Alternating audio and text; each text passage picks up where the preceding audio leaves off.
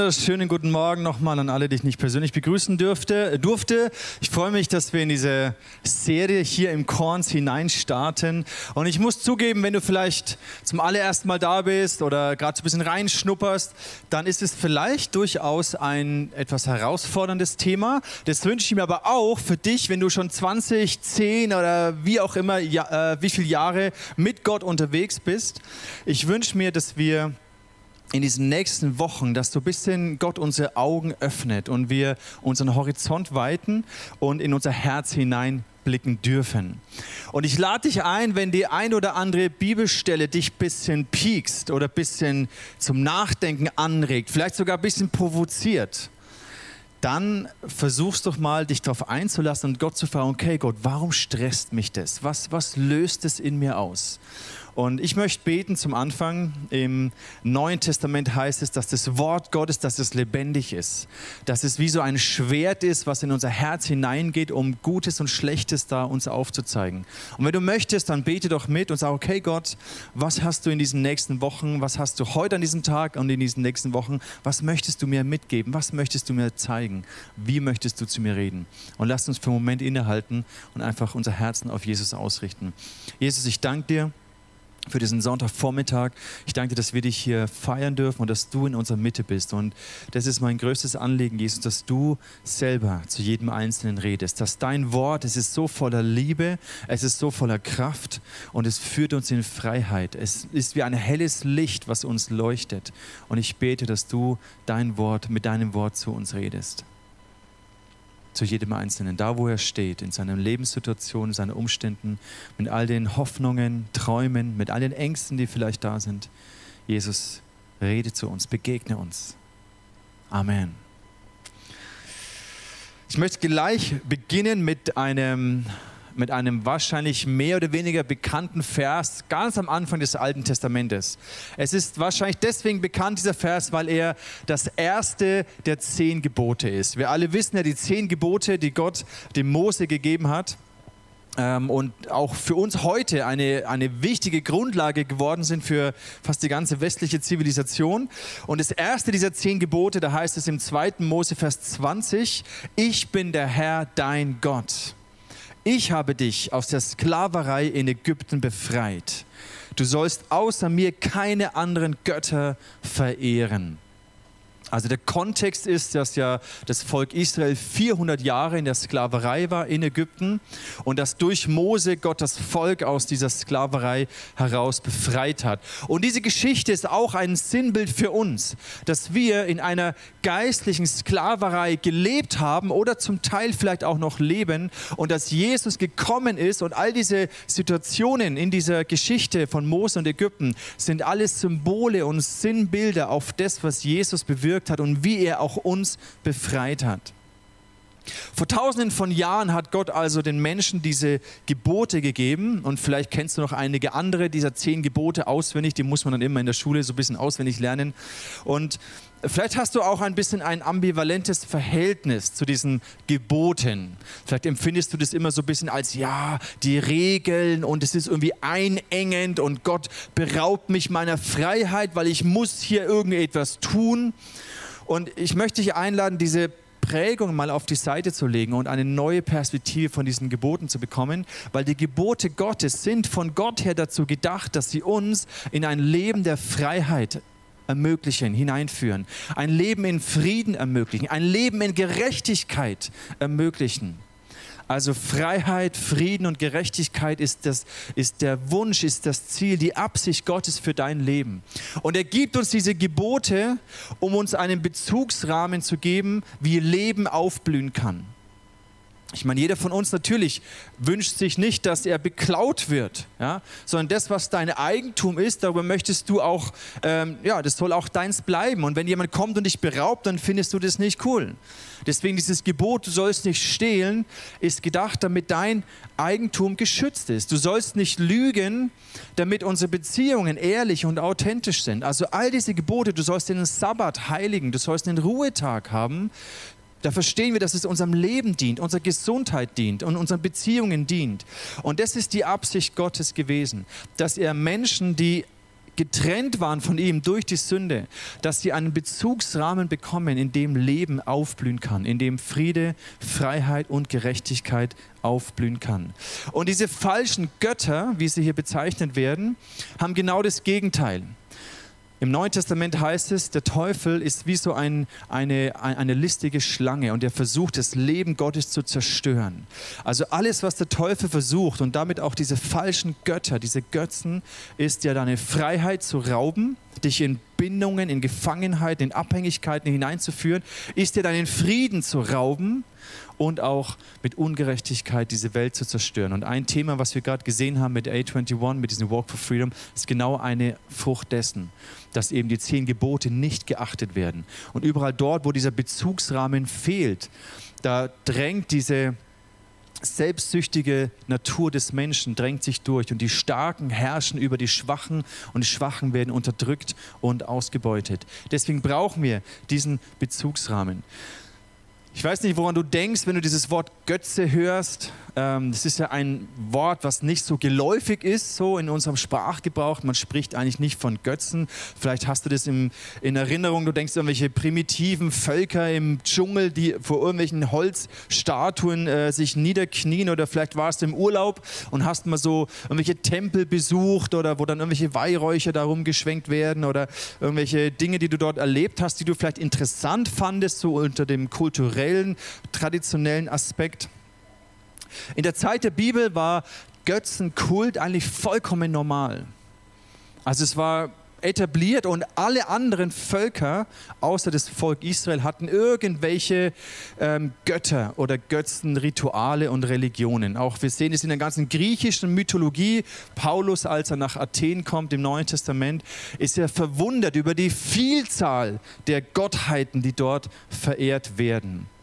Und das Prinzip ist eigentlich immer das gleiche gewesen. Du verehrst irgendeine Gottheit und bringst dieser Gottheit Opfer, um sie zu besänftigen, um das Wohlwollen dieser Gottheit zu erlangen, um den Schutz für dein Leben oder den Erfolg für deinen Krieg oder wie auch immer, was du gerade unterwegs bist zu tun, das zu bekommen. Und eigentlich es wirkt so, als ob jeder Lebensbereich, sei es eben Erfolg oder eben Krieg, Wachstum, Wohlstand, Schönheit, Sexualität, Fruchtbarkeit, alles, was so unser Leben ausmacht, da hat man irgendwie eine Art Götterfigur draus gemacht. Und die griechische Mythologie ist voll davon.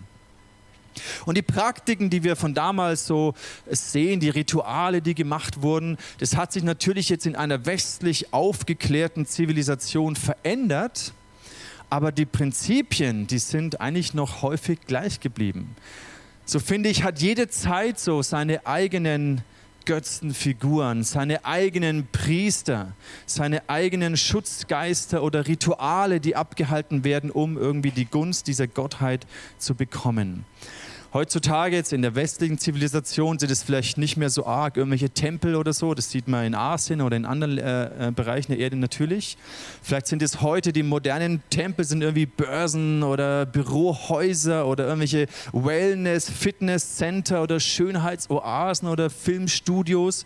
Also die Art und Weise hat sich vielleicht durchaus verändert aber das Prinzip ist häufig noch sehr gleich. Auch in diesen modernen, ich sage es mal so, Tempeln werden gewisse Opfer dargebracht, wird irgendwie dadurch, um einen Anspruch auf ein gesundes Leben oder geschütztes Leben oder glückliches Leben zu erwerben, irgendwie der Versuch, um Unglück ähm, fernzuhalten.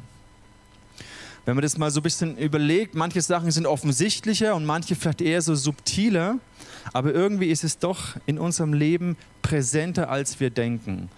Und die Absicht Gottes, und das ist auch der Grund, warum wir darüber predigen, ist, dass Gott möchte dich und mich in Freiheit sehen.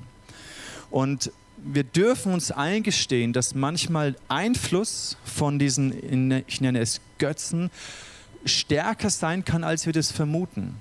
Und ich möchte dich dazu herausfordern, die nächsten Wochen dich darauf einzulassen und zu sagen, okay, Gott, zeig mir das, weil ich weiß, dass du für mich Freiheit hast und Frieden und Gerechtigkeit. Und zeig mir, wo ich in meinem Leben nicht frei bin.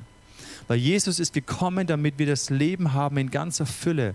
Er ist gekommen, um die Macht dieser falschen Götzen zu brechen, um uns in echte Freiheit hineinzuführen. Und überall dort heutzutage, auch in unserer westlichen Zivilisation, wo wir Dinge in unserem Leben nehmen und sie auf ein, diesen Dingen einen Stellenwert geben, den sie eigentlich nicht verdienen. Überall dort, wo wir unsere, unser Glück, unsere Erwartung auf das Glück, unsere Hoffnung auf die Zukunft, unsere Erfüllung hineinprojizieren. All diese Dinge können uns mehr und mehr vereinnahmen. Und Dinge, die vielleicht gesund oder gut oder ganz normal anfangen, können irgendwann einen Zwang über uns ähm, entwickeln. Ich finde ein sehr gutes Bild für alle, die die Herr der Ringe kennen. Ihr kennt diesen Frodo. Ne? Frodo, dieser junge, unschuldige, reine Hobbit, hat ein ganz nettes Gesicht und ein ganz feiner Kerl, wirklich eine reine Seele. Und in dieser Geschichte Herr der Ringe wird er ihm dieser Ring, dieser Ring der Macht anvertraut, dass er ihn nach Mordor bringt und eben dort vernichtet. Und man sieht im Lauf der Geschichte, wie diese Macht des Ringes seine Seele verändert, seine Persönlichkeit verändert. Und am Ende schaut es eben so aus, er steht am Feuerberg kurz davor, den Ring hineinzuschmeißen. Und es ist sehr gut dargestellt, was für eine Veränderung diese Macht des Ringes in ihm bewirkt hat. Wer von euch kennt diesen Film? Ja, sehr bekannt? Genau. Also hervorragend dargestellt, wie ein, ich sage es mal, junges, ein, ein, ein junger, unschuldiger, reiner Mann durch diese Macht des Ringes verändert wurde, mehr und mehr. Und diese Gefahr, finde ich, oder das drückt sehr gut aus, in welcher Gefahr auch wir stehen. Und da dürfen wir ehrlich sein mit uns, auch wenn es vielleicht weh tut, auch wenn es vielleicht herausfordernd ist, aber wir dürfen ehrlich sein und sagen, okay Gott, zeig mir, wo haben falsche Götter, falsche Gottheiten, Götzen Einfluss auf mein Leben in diesem Gebot, in diesem ersten Gebot geht es dann weiter und dann heißt es, fertige dir keine Götzenstatue an, auch kein Abbild von irgendetwas im, am Himmel, auf der Erde oder im Meer. Wirf dich nicht vor solchen Götterfiguren nieder. Andere Übersetzung heißt, bete sie nicht an. Oder im Englischen Worship, bring ihnen keine Opfer dar. Was hier interessant ist, diese Aussage irgendetwas im Himmel oder auf der Erde. Und wir sehen in der Geschichte, die Menschen haben alles Mögliche genommen und irgendwie einen Götterkult daraus gemacht. Alles. Es bedeutet, alles in unserem Leben kann zu einem Gott werden. Alles im Himmel, auf der Erde, egal welcher Lebensbereich. Wir können diesen Lebensbereich nehmen oder etwas Gutes, was Gott uns geschenkt hat, etwas, was die Schöpfung auch uns gibt, etwas Gutes. Und wir nehmen dieses Gute und setzen es an eine Stelle, wo es zu einem Götzen in unserem Leben wird, dem wir uns hingeben, unser Vertrauen, unsere Sicherheit darin legen und sogar Opfer darbringen. Einen falschen Gott, einen Götzen erkennt man daran, dass unser Leben durch ihn definiert wird. Unser Leben erscheint sinnlos wertlos, wenn ich das nicht mehr bekommen kann oder das nicht mehr habe. Und ich investiere so viel Energie und Eifer und Leidenschaft da rein, meine ganzen Ressourcen, um dieses Ziel zu erreichen. Ich gebe mich dem komplett hin.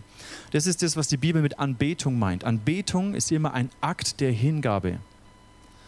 Deswegen sagt Gott, bete diese Götzen nicht an, wirf dich nicht vor ihnen beuge dich nicht vor ihnen, sondern ich allein bin euer Gott. Wenn es Dinge gibt in deinem Leben, die dir das Gefühl geben, ohne das bin ich wertlos, ohne das bin ich nicht, kann ich nicht glücklich sein, ohne das bin ich ein Niemand, habe ich keine Daseinsberechtigung, dann ist es ein starker Hinweis, dass hier eine Sache in deinem Leben einen Platz eingenommen hat, der nicht mehr gesund ist. Und hier glaube ich, betrifft es jeden von uns. Wir alle, ich eingeschlossen, sind immer wieder in dieser Gefahr. Ich glaube, es liegt daran, weil Gott hat uns als Menschen dazu geschaffen, mit ihm in Beziehung zu sein. Er hat uns dazu geschaffen, dass wir ihn als Gott anbeten. Wir als Menschen sind designt, dass wir Gott anbeten, diesen Bezug zu Gott haben. Und weil wir das verloren haben durch den Sündenfall, ist ein Riesenvakuum in uns. Und deswegen suchen wir immer in unserem Leben irgendetwas, um dieses Vakuum dieser Gottheit zu füllen. Ich glaube, jeder Mensch hat oder braucht etwas, wofür er leben kann, wo er weiß, dafür lebe ich. Dafür lohnt es sich zu leben. Ich möchte euch ein Beispiel machen, weil all diese Leben, die zu einer Gottheit, zu einem Götzen werden können, sind an sich neutral. Es geht nicht um die Dinge an sich. Das möchte ich euch am Beispiel einer wohl bekanntesten Gottheit erklären, und zwar der Begriff des Mammon. Kennen wahrscheinlich die meisten. Mammon ist so, ich würde mal sagen, mit der bekannteste, ähm, hat etwas mit Geld zu tun. Was ist Mammon?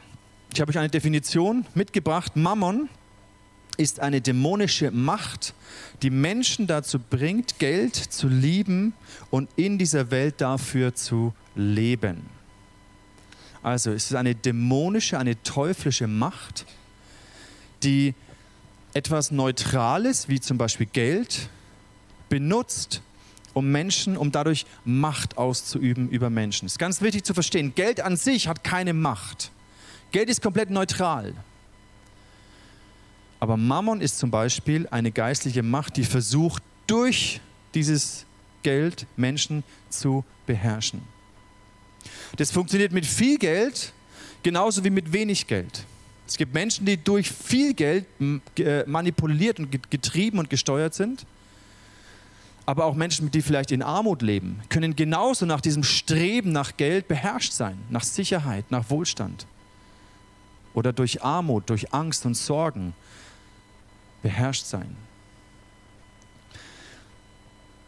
Diese Macht versucht, irgendetwas in unserer Seele zu triggern, in unseren Gedanken, in unseren Emotionen, einen Trigger zu finden, was in uns etwas auslöst. Ich habe euch mal ein bisschen ja, ekliges Bild mitgebracht, wie so eine Macht gezeichnet wird, zum Beispiel Mammon. Ich gebrauche das in meinen Finanzseminaren zum Beispiel, einfach mal um sich bewusst zu werden, aha, okay, es ist zwar für so ein bisschen illustriert, aber es geht mir darum, so zu versuchen, eine geistliche Realität zu verstehen, zu sehen. Natürlich schaut es nicht so aus, klar. Ähm, aber es kann ein bisschen zum Nachdenken anregen. Was ist denn so eine geistliche, eine dämonische Macht? Und vor allem, es soll uns aufzeigen, wie real das ist, wie wirklich diese unsichtbare geistlichen Realitäten sind.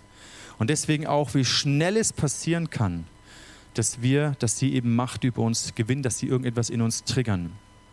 Ich habe euch ein zweites Bild mitgebracht, was sehr extrem ausschaut, noch ein bisschen extremer und das einen Menschen darstellt, der komplett beherrscht ist von dieser Macht, die durch Geld ihn beherrscht. Und auch hier sehen wir, ist ein bisschen drastisch vielleicht, aber auch hier sehen wir, das Geld an sich ist neutral. Das Geld an sich hat keine Macht. Aber dieses Geld wird benutzt von einer dämonischen Macht, um Menschen zu beherrschen. Und da, wo Menschen sich dem hingeben, ist, glaube ich, dieses Bild gar nicht so abstrakt, sondern verdeutlicht eine durchaus realistische geistliche Wirklichkeit, dass Menschen wirklich beherrscht sind, getrieben sind, manipuliert und gesteuert von einer Macht, die durch Geld wirkt. Aber das als Beispiel, vielleicht ein bisschen schockierend, aber okay, als Beispiel, wie wir beherrscht sein können. Und nochmal wichtig, Geld an sich ist neutral. Die Frage ist, wer beherrscht wen. Wenn du Geld hast und du dein Geld beherrschen kannst, dann ist Geld dein Diener. Und dann muss Geld das tun, was du sagst. Und dann dient dir das Geld, weil du beherrscht es. Und es ist gut. Und Gott möchte uns ja auch etwas anvertrauen. Aber wo Geld eben dich beherrscht und du getrieben bist, musst du ihm dienen. Die Strategie vom Teufel ist eigentlich immer gleich. Es laufen ja keine dämonischen Fratzen und der Teufel weiß leider so gut, wie er diese Schwachstelle ausnutzen kann. Und zwar, wir sind beeindruckt von allem, was glänzt. Von allem, was glänzt und wundertoll aussieht, sind wir beeindruckt. Und diese Schwachstelle, glaube ich, nutzt der Teufel aus, dass dieser Glanz uns blendet. Du kennst vielleicht diese Aussage blind vor Gier. Wir wissen auch, dass die ganzen Finanzgeschichten, Finanzkrisen etc., äh, gerade 2008, da war irgendwo nur noch Menschen getrieben von reiner Gier, die Dinge gemacht haben, die das ganze Weltfinanzsystem an den Rand des Abgrunds gebracht haben. Einfach aus purer Gier. Da geht es nicht mehr darum, brauche ich das Geld zum Leben, sondern reine Gier hat, was die Menschen verblendet hat. Und es ist nicht nur im Finanzbereich, das kannst du in jedem Bereich übertragen. Es ist nicht alles Gott, was glänzt. Auch im religiösen Bereich können manchmal Dinge sehr glänzend und herrlich und wunderschön dargestellt werden, aber wenn man genau hinschaut, ist es eben etwas Falsches. Und dieses Prinzip greift Paulus auf im Römerbrief Kapitel 1, wenn er schreibt, Sie haben die Wahrheit über Gott verdreht und ihre eigene Lüge geglaubt. Sie haben die Schöpfung angebetet und ihr gedient und nicht dem Schöpfer. In dieser Gefahr, müssen wir ehrlich sein, stehen wir alle. Dass wir das Geschaffene anbeten, uns dem der Schöpfung hingeben und nicht dem Schöpfer. Und es heißt nicht, dass wir die Schöpfung nicht genießen dürfen die Segnungen und das Schöne, auch Reichtum. Reichtum kann ein absoluter Segen sein. Aber die Frage ist, ob es an die Stelle des Schöpfers kommt oder nicht. Die Frage ist, wem gebe ich mich hin? Wem bete ich an? Worauf setze ich meine Sicherheit, meinen Wert, meine Identität, meine Zukunft, meine Hoffnung? Sie haben die Schöpfung angebetet und ihr gedient und nicht dem Schöpfer. Und auch das heutzutage Menschen leben für alles Mögliche. Die einen für dieses Reisen, für andere ist es wirklich Fitness, Schönheit, Beauty, Wellness. Für andere ist es Erfolg, Geld, Status, Macht oder Bildung. Auch sogar Familie kann zu einem Götzen werden, wenn es einen falschen Stellenwert bekommt. Mein Wunsch ist, und ich, deswegen bin ich relativ begeistert über diese Serie, weil ich merke, es ist auch in, in der Vorbereitung, es ist so essentiell. Ich wünsche mir, dass Gott mich durchleuchtet, dass ich frei werde von jeglichen Bereichen in meinem Leben, wo Götzen irgendwie Einfluss haben. Das heißt nicht immer, dass es so extrem ist wie in diesem Bild von vorhin, dass wir komplett beherrscht sind von Mammon oder von, von irgendwas. Das heißt es nicht. Das ist sehr extrem dargestellt. Aber ich möchte keinen Funken Einfluss haben in meinem Leben. Auch nicht ein bisschen. Ich möchte komplett frei sein in jeglichem Bereich meines Lebens von falschen Göttern. Und deswegen habe ich gesagt, okay Gott, auch in der Vorbereitung, hier ist mein Herz, durchleuchte mich, zeige es mir auf, lass dein Wort, lass die Bibel zu mir reden, überführe mich, korrigiere mich, lass es ein Licht sein, das, das meine Seele durchleuchtet, damit ich erkenne, wo ich unter dem Einfluss oder sogar der Macht von falschen Göttern gekommen bin. Wir möchten uns eine Person anschauen im, im Alten Testament und anhand dieser Person versuchen, eine Brücke zu schlagen, um das ein bisschen konkreter werden zu lassen. Und zwar, jeder von uns hat ja gewisse Träume und Wünsche, Sachen, die er sich vorstellt. Zum Beispiel ein sehr einfaches, banales Bild. Ich habe seit zehn Jahren, seit genau 2009, habe ich den Wunsch gehabt, Kitesurfen zu können. Ich war in Forteventura, habe einen Kurs gemacht, meine Frau hat mir den geschenkt und ich war so begeistert, okay, Gott, Wahnsinn, dieser Sport ist so geil, ich will unbedingt Kitesurfen können. Und dann hat es aber acht Jahre gedauert, weil dann waren die Kinder so klein und jedes Mal im Urlaub habe ich gemerkt, ja, das ist jetzt irgendwie auch, wenn ich jetzt dauernd auf dem Wasser bin und die Franzi mit den Kids am Strand allein ist auch doof. Also habe ich es einfach ruhen lassen. Und erst so 2018 und jetzt 2019 konnte ich das wieder so richtig äh, anfangen und jetzt zum Sommer habe ich ein richtig cooles Kitesurf-Erlebnis gehabt und kann sagen, boah, geil, ich genieße diesen Sport. Ist so ein bisschen ein kleines Beispiel, aber es war so ein Wunsch und der ist ja auch nicht verkehrt.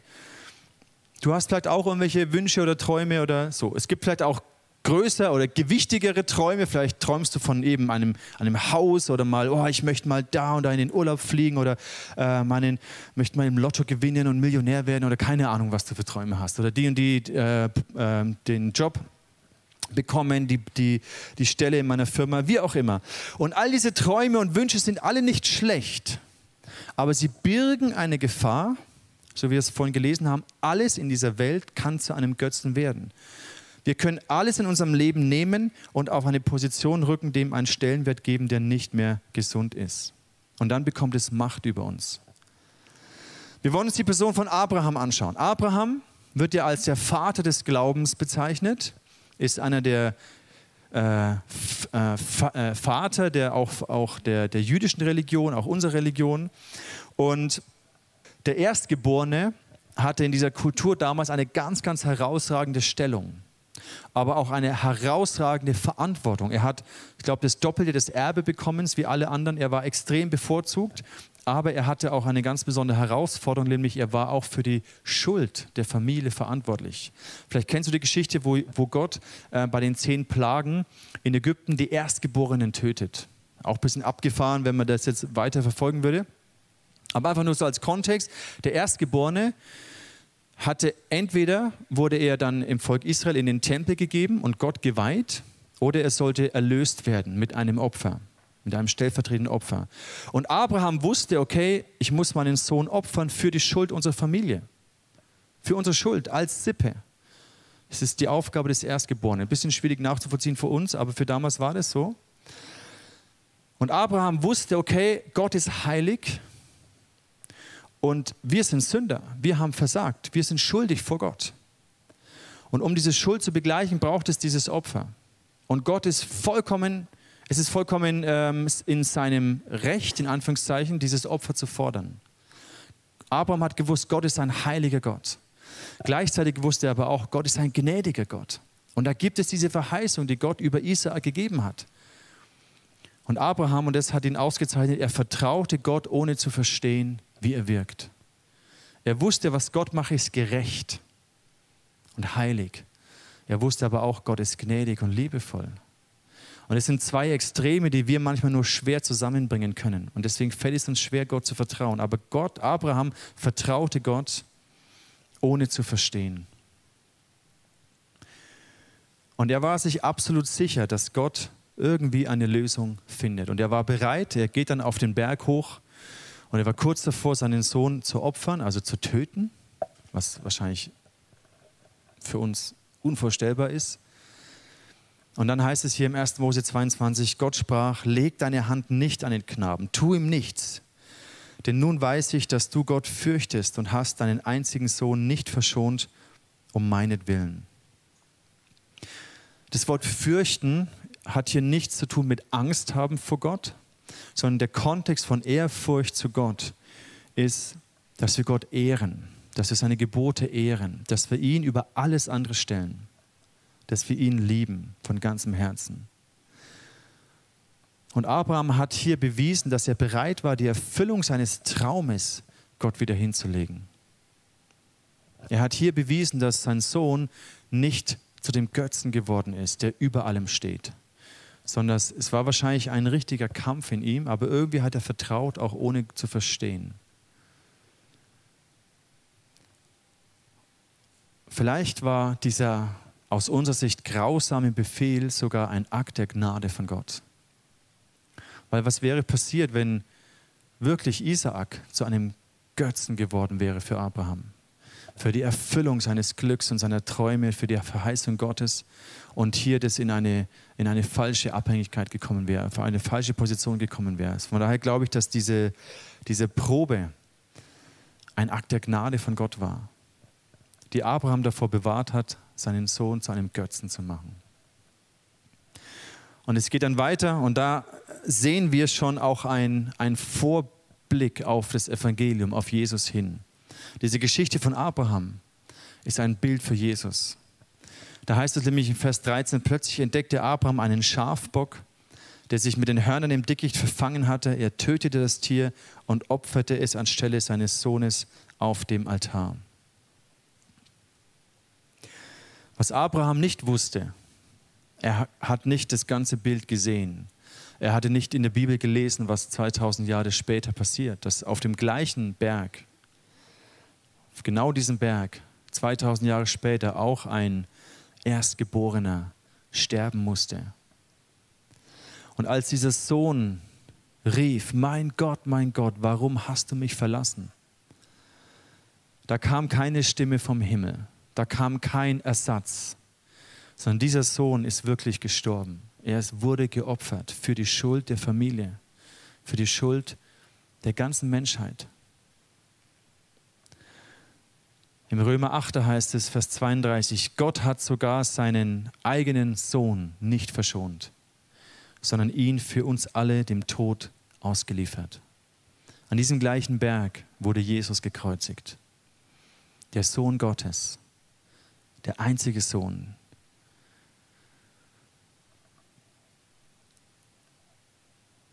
Gott sagt zu Abraham, jetzt weiß ich, weil du bereit warst, deinen Sohn zu opfern, weiß ich, dass du mich liebst über alles. Wo, woher bekommen wir diese Gewissheit, dass Gott uns liebt über alles? Durch Jesus sehen wir, oh krass, du warst bereit, deinen Sohn für mich zu opfern, an meiner Stelle, der Erstgeborene, stellvertretend für die Schuld der Familie, stellvertretend für die Schuld der Menschheit. Du und ich, wir sind Söhne und Töchter Gottes, Geschöpfe Gottes, Kinder Gottes. Und Jesus ist der Erstgeborene, der an unserer Stelle geopfert wurde. Und es zeigt, wie unglaublich wertvoll du Jesus bist, wie unglaublich wichtig du dem Vater bist. So wie Abraham, der gehorsam war, Gott vertraut hat, aber nicht verstanden hat, was wirklich abgeht. Aber seine Liebe zu Gott war größer. Sein Vertrauen zu Gott war stärker. Und er war bereit, die Erfüllung seiner Verheißungen hinzugeben, wieder loszulassen, sterben zu lassen. Und indem Gott seinen Sohn für uns geopfert hat, dürfen wir erkennen, wie wichtig wir ihm sind. Und das kann uns die Grundlage geben dafür, dass wir nichts anderes zulassen in unserem Leben, diesen Stellenwert zu bekommen. Keinen Wunsch, keine Sehnsucht, keine Verheißung Gottes darf letztendlich zu einem Götzen in unserem Leben werden. Weil überall dort, wo wir das zulassen, werden sie uns beherrschen, werden sie uns kontrollieren, manipulieren und letztendlich zerstören. Das ist die Absicht dieser Götzen in unserem Leben. Aber die Absicht Gottes ist Freiheit. Wir möchten in den nächsten Wochen mehrere unserer Lebensbereiche anschauen und wie sie Macht über unser Leben bekommen können. Wir möchten sehen, dass durch das Evangelium, das ist die Grundlage für Freiheit und für Leben. Und wir dürfen ehrlich anerkennen, dass wir alle in der Gefahr stehen, unter dem Macht- und Einflussbereich von falschen Göttern, von dämonischen Mächten zu kommen und dass gute Dinge in unserem Leben, wenn wir sie zu einem Absolut machen, dass sie dann zu einem Götzen werden. Gute Dinge in unserem Leben, wenn wir sie zu einem Absoluten machen, werden sie zu Götzen. Und das können wir mit allem machen. Mit allem. Ich habe einen Satz gelesen, den fand ich sehr inspirierend. Erst wenn Jesus alles ist, was dir geblieben ist, kannst du erfahren, dass er dir wirklich alles gibt, was du brauchst. Vielleicht gibt es auch in deinem Leben Enttäuschungen, Schwierigkeiten. Vielleicht bist du in der Gefahr, verbittert zu werden, weil du sagst, Gott, was ist los? Warum, warum wirkst du nicht in meinem Leben? Wir haben immer zwei Möglichkeiten zu reagieren. Entweder verbittert mit Verzweiflung oder Gott anklagend weil wir glauben, wir hätten ein Recht auf irgendetwas. Oder wir versinken in Hoffnungslosigkeit und Resignation. Ich glaube, es gibt einen dritten Weg mit Schwierigkeiten, mit Herausforderungen, mit Enttäuschungen umzugehen. Nämlich den Weg von Abraham. Die Absicht Gottes ist, dich in Freiheit zu führen, in absolute Freiheit von diesen destruktiven, dämonischen Mächten. Wir Menschen sind in der Gefahr, uns blenden zu lassen durch alles, was glänzt. Und der Teufel ist hervorragend darin, uns glänzende Dinge zu präsentieren. Aber lasst uns in dem Wort Gottes, lasst das Wort Gottes in uns wirken, dass unsere Augen geöffnet werden, dass wir selber uns reflektieren, sagen, Gott, leuchte, durchleuchte mich, durchleuchte meine Seele. Wo setze ich meine Hoffnung, mein Glück, meine Erfüllung in Dinge, außer in dich? in Dinge dieser Schöpfung? Wo bete ich die Schöpfung an? Wo diene ich der Schöpfung und nicht dem Schöpfer? Lass uns beten in diesem nächsten Song. Die Grundlage für uns ist, dass Jesus uns frei macht. Er war der Sohn, der geopfert wurde an unserer Stelle. So sehr liebt Gott der Vater dich, dass er bereit war, seinen erstgeborenen Sohn für dich hinzugeben. Und wenn du das noch nie erkannt hast für dich ganz persönlich, wenn du Christsein bisher als etwas Religiöses und irgendwie empfunden hast, aber nicht als etwas, was mit deinem persönlichen Leben zu tun hat, dann möchte ich dich einladen, ein Gebet zu sprechen, indem du sagst, Gott, hier, hier ist mein Herz. Jesus, ich verstehe, dass du am Kreuz für mich gestorben bist. Ich bitte vergib mir meine Schuld. Mach mich frei von den Götzen in meinem Leben. Ich möchte zuerst beten für dich. Lass uns doch für einen Moment die Augen schließen. Ich lade dich ein, einfach für einen Moment der, der, der Stille zwischen dir und Gott zu nehmen. Und ich möchte beten für dich, wenn du heute zum allerersten Mal dein Leben Jesus anvertrauen möchtest, weil du erkennst, dass du Rettung und Erlösung brauchst. Dann bet dieses Gebet mit. Und wenn du heute hier Christ bist, dann, wenn du möchtest, dann, dann flüstere doch dieses Gebet einfach mit. Und du kannst sagen, Jesus, hier bin ich. Ich danke dir, dass du am Kreuz für mich gestorben bist. Bitte vergib mir meine Schuld. Vergib mir, dass ich ohne dich gelebt habe. Vergib mir, dass ich falschen Götzen mein Leben hingegeben habe. Dass ich diese Schöpfung verehrt habe und nicht dich, den Schöpfer. Jesus, befreie du mich von der Macht dieser Götzen. Ich empfange Vergebung. Ich glaube, dass ich ein Kind Gottes bin. Wenn du dieses Gebet zum allerersten Mal gebetet hast, dann ist der Tod von Jesus zu deinem Tod geworden. Stellvertretendes Opfer, das für dich gilt. Und du hast Erlösung gefunden. Du bist versöhnt mit Gott. Deine Schuld ist vergeben. Ich möchte dich einladen, wenn du schon länger mit Gott unterwegs bist, aber merkst, hey, mein Herz ist so getrieben und gesteuert und beeinflusst. Aber du möchtest frei werden. Dann bete mit mir dieses Gebet. Und es ist nicht mit einem Gebet einfach getan, sondern es beginnt ein Prozess, der die nächsten Tage und Wochen andauert. Vielleicht sogar dein Leben lang andauert, dass Gott dich immer mehr in diese Freiheit hineinführt. Und wenn du das möchtest, dann bete auch mit mir. Jesus, ich danke dir dass ich durch deinen Tod frei sein kann. Und Heiliger Geist, ich bitte dich, durchleuchte mein Herz, meine Seele. Zeig mir, wo ich meine Hoffnung, mein Glück, meine Sicherheit in Dinge gelegt habe, die nicht du bist, außer dir. Vergib mir, Jesus. Befreie mich von der Macht falscher Götzen heile mein Herz. Du sollst die Nummer eins sein. Ich möchte dich allein anbeten. Du allein bist mein Gott.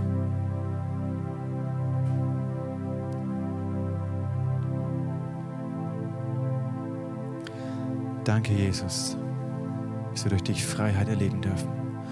Und ich bete für diese Serie, für die nächsten Tage und Wochen, dass wir einen Weg mit dir gehen dass dein Wort diese Schritte erleuchtet und dass es Heilung bringt und Freiheit bringt, dass Ketten gesprengt werden.